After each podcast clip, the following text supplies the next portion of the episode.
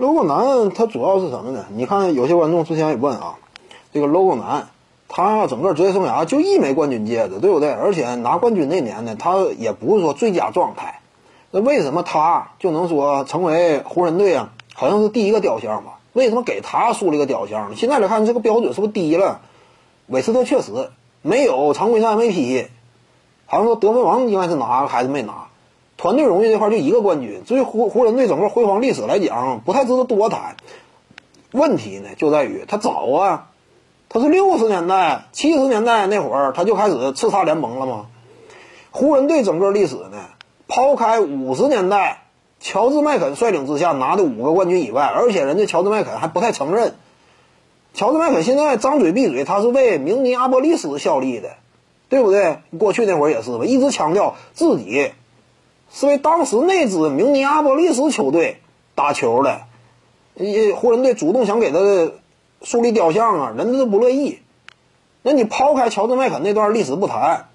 因为空难呢，湖人队他转转移到这个洛杉矶地区了。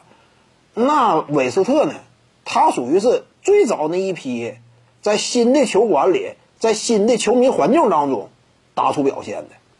就那个时期，基本是韦韦斯特扛起的。那因此你给他树立雕像不很正常吗？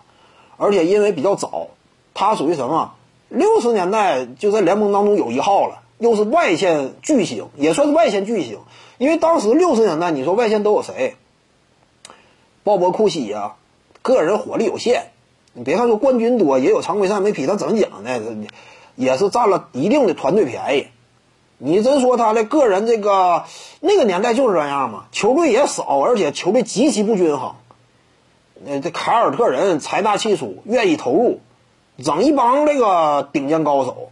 怎么说呢？他们这个跟韦斯特相比呢，韦斯特的个人星光当时显得非常闪耀。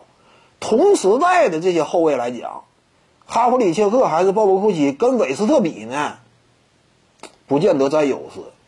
至于说同队的古德里奇呢，也比不了韦斯特。因此，所以说韦斯特为什么他地位显得挺特殊呢？他属于进攻火力非常凶悍，在当时那个时期，外线球员当中。